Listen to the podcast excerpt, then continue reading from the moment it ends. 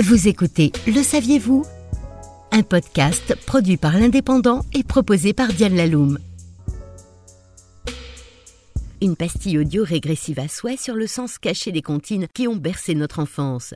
Derrière leur apparence innocente, très loin de la mièvrerie qu'on leur prête à tort, ces chansonnettes ont un sens tout autre. Un bon moyen de faire passer des messages satiriques, critiques sociales ou allusions libertines sans risquer la censure décryptage des sous-entendus qui vous avaient peut-être échappé jusqu'alors. Les paroles d'une souris verte font référence à la guerre de Vendée qui s'est déroulée au cours de la Révolution française. La souris verte représente un officier vendéen, on les appelait alors les souris, capturé par un soldat républicain et soumis à différentes tortures abominables puisqu'il fut plongé dans l'eau et l'huile bouillante jusqu'à ce que mort s'en suive. Le but étant d'en faire un escargot tout chaud. Nous n'irons plus au bois est une ronde enfantine qui, prise dans son contexte, n'a plus rien d'enfantin. Au XVIIe siècle, la prostitution va bon train dans les bois et les maisons closes sont signalées par la présence des lauriers sur les portes. Louis XIV décide d'interdire ces lieux, notamment pour lutter contre la propagation de maladies vénériennes qui affectent les ouvriers qui travaillent dans le jardin de Versailles. Entrer dans la danse, embrasser qui vous voudrez est une protestation contre cette décision royale qui invite clairement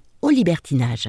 Au clair de la lune appartient au folklore populaire. Elle date du XVIIIe siècle et a un double sens du début à la fin. La plume, déformation de lume, lumière et la chandelle sont deux symboles phalliques. La métaphore du feu évoque la passion et l'ardeur sexuelle. Sans oublier des expressions de l'époque. On bat le briquet qui signifie faire l'amour. Et oui, la berceuse qu'on a tous chanté au moins une fois un enfant parle en fait des problèmes d'érection masculin avec cette chandelle morte. Composé sous Louis XV, Il court, il court le furet est une contrepétrerie paillarde. La preuve, une simple permutation des lettres permet de comprendre son sens d'origine. Remplacer le C de court par le F du mot furet. Et ça nous donne Il fourre, il fourre le curé. Pour la petite histoire, la comptine s'adressait au cardinal Dubois, principal ministre d'État, dont les mœurs étaient réputées très légères. Même la mère Michel ne résiste pas à ces analyses. On compatissait sincèrement à la perte de son chat, mais cette comptine popularisée en 1820 et qui serait à l'origine une chanson militaire parlerait en fait de la virginité perdue d'une femme d'un certain âge. Autre grille de lecture pour la célèbre chansonnette Il pleut, il pleut bergère.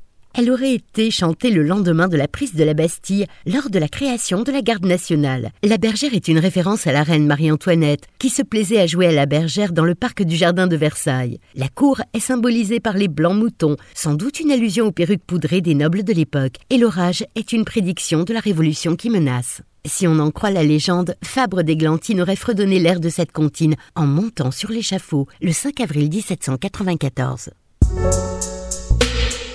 C'était Le saviez-vous? Un podcast produit par l'Indépendant et proposé par Diane Laloum.